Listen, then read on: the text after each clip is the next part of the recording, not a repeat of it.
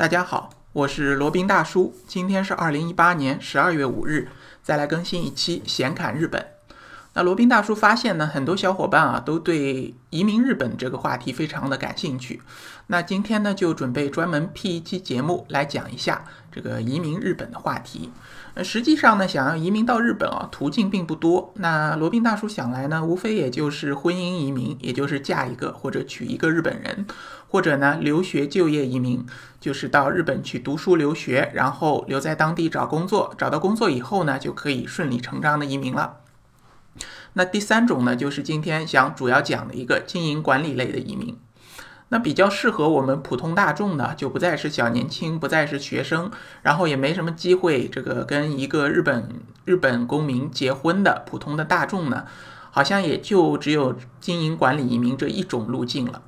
那首先来讲一讲这个经营管理移民是怎么回事儿啊？呃，日本由于这个近期啊经济放缓，它的老龄化程度呢也越来越严重，于是呢，它就放宽了外国人在日本创业的一个限制，用来吸引海外投资，激活本国经济的活力。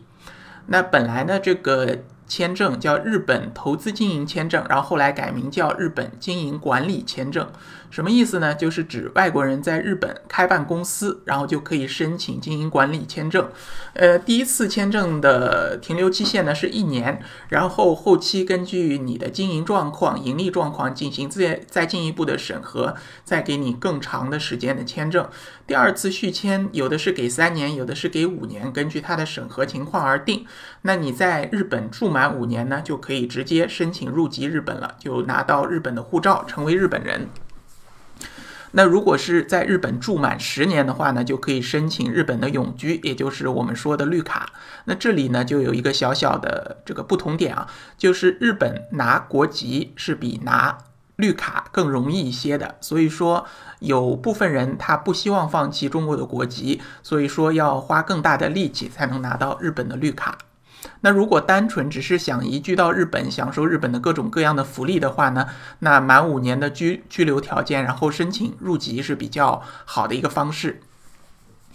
OK，然后移民到日本以后，实际上你拿到了这个呃签证啊，你就可以立刻可以加入日本的社保体系，然后你的家人、你的孩子、你的伴侣、你的父母，只要是在日本有这个合法的身份的，那也可以在医疗、生育、养老等各各方面享受到同等的一个国民待遇。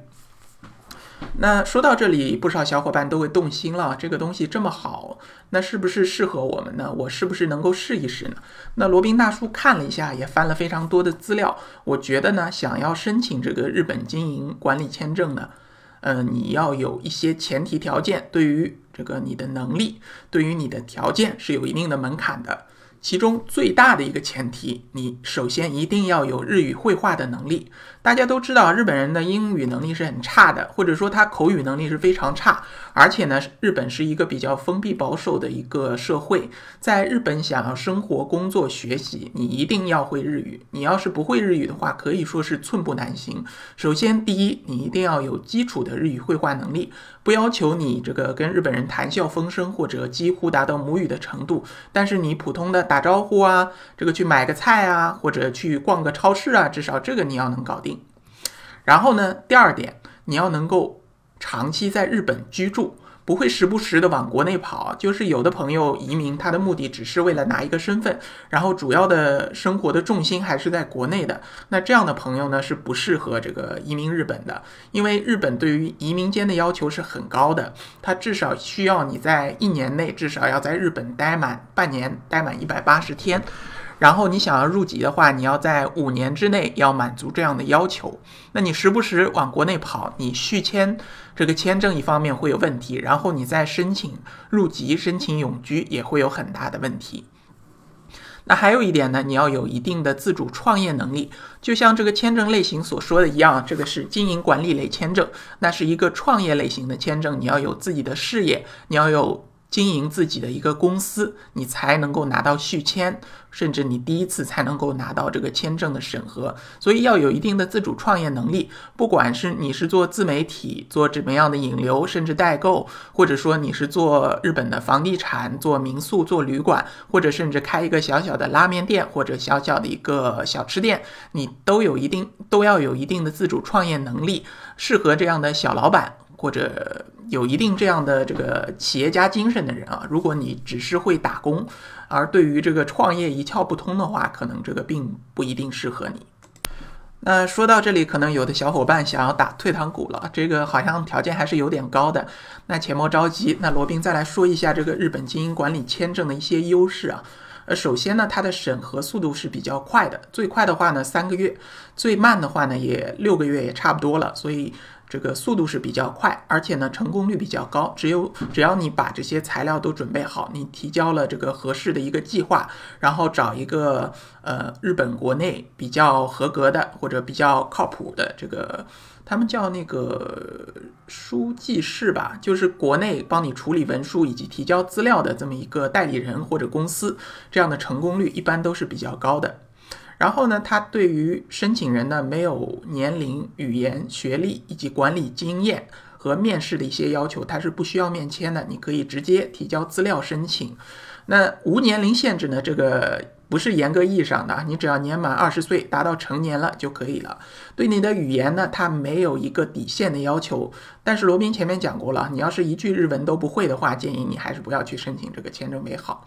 然后呢，注册资金你可以。自由支配注册地点呢也没有限制，你既可以把你公司的注册地设在东京这样的大都市，那你也可以放在一个小乡村，比如说像北海道啊、像冲绳啊、像九州啊，甚至四国啊这样比较偏远的地方都没有问题，只要你能够做起来生意就可以了。OK，然后呢，呃。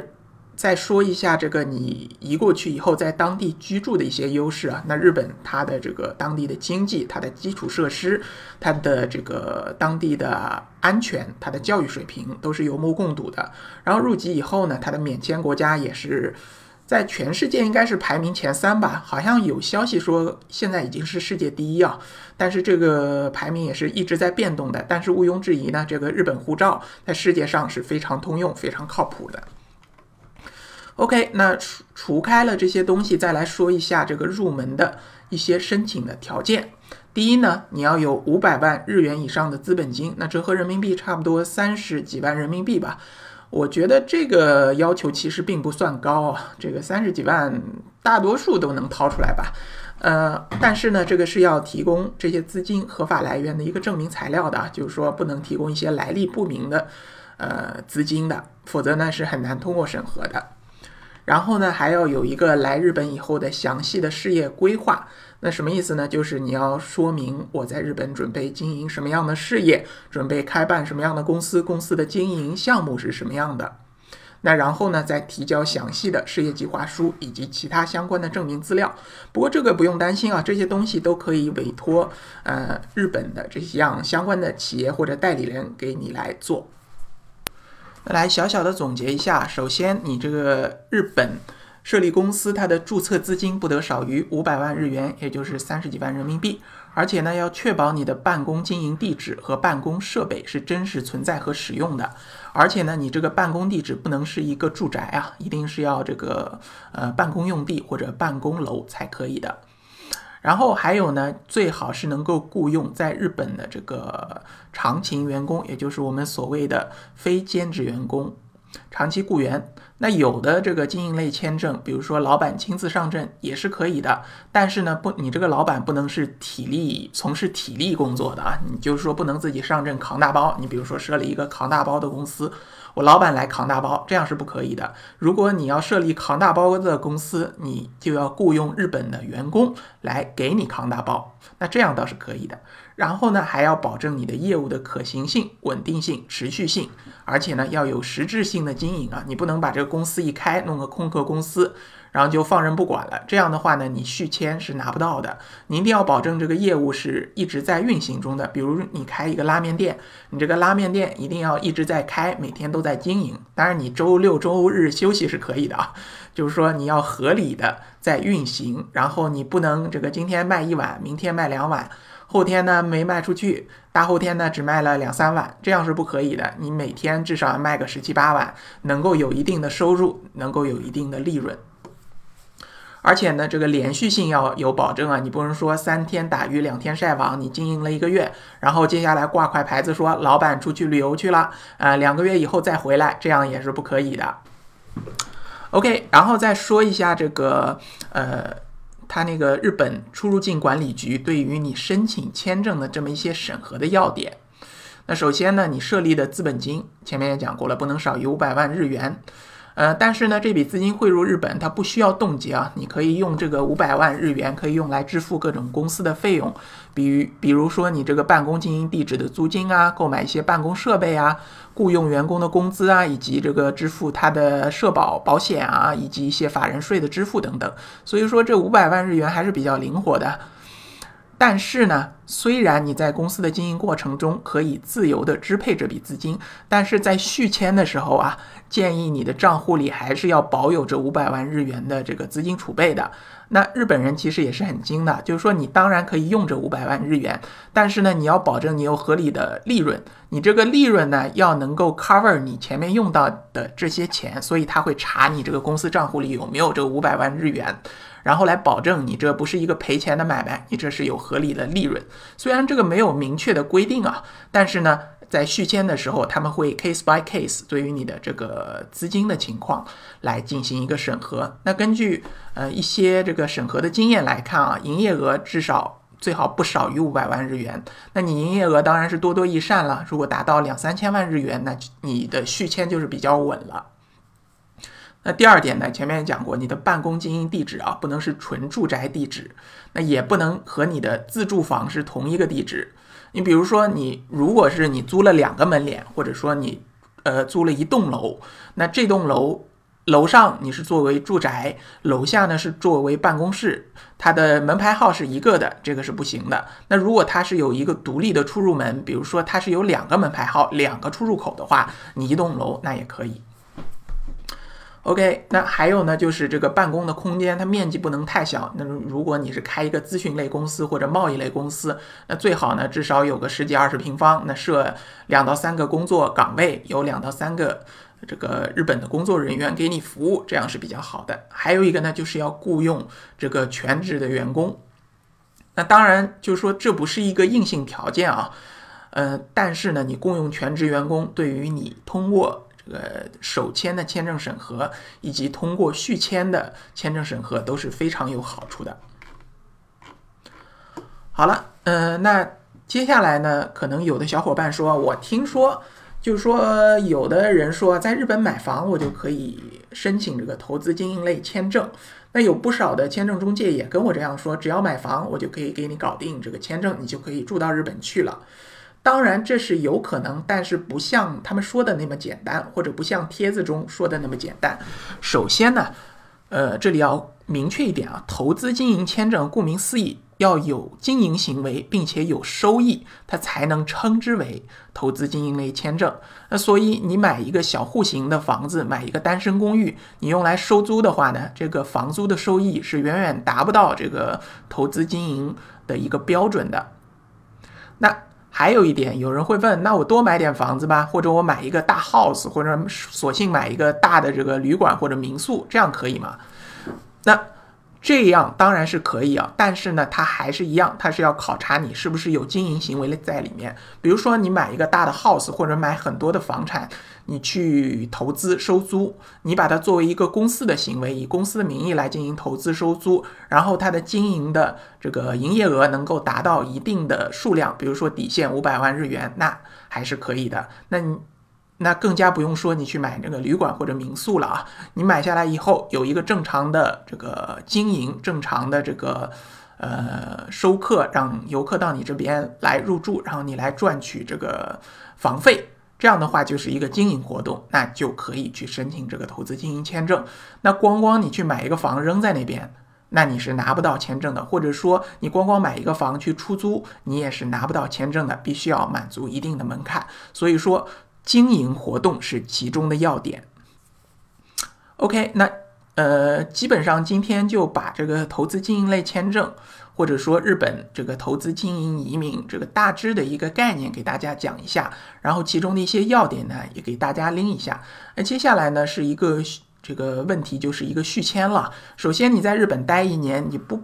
它的出入境管理局是不保证你接下来你能够继续待下去的。如果审核下来，他觉得你不满足这个投资经营类签证的要求呢，他是完全可以不给你续签的。那你只能灰溜溜的离开日本，回到中国了。那这个续签呢，其实才是投资经营类签证或者投资经营移民日本的一个最重要的一个问题啊。或者说首签其实并不是太难，难点在于续签。那续签这个话题呢，下期再给大家继续科普。好了，那这一期的先看日本差不多就到这里了。接下来呢是罗宾大叔的呃广告时间，呃，罗宾大叔可以为大家提供如下的收费服务。包括呢日本自由行深度游的一个咨询服务，包括呢日本移民的咨询服务，还包括另外一个领域啊赴美生子、赴加生子的咨询服务，以及赴美生子城市签的代办服务，以及美国、加拿大十年签证的代办服务。另外呢，大家也知道罗宾大叔也可以为大家代理呃三个国家的移民服务，包括呢呃南太平洋小国瓦努阿图的移民项目。也就是瓦努阿图的绿卡以及瓦努阿图的护照移民，还有两个国家呢是欧盟的两个国家，包括希腊的二十五万欧元的买房移民，以及塞浦路斯的三十万欧元的买房移民的项目。那以上所有的服务呢，都可以在罗宾大叔的个人官网三 w 点罗宾大叔的全拼点 com 上看到。那罗宾大叔的微信号呢是八二七四七九七零八二七四七九七零。那这一期的闲侃日本就先到这里，我们下期再聊。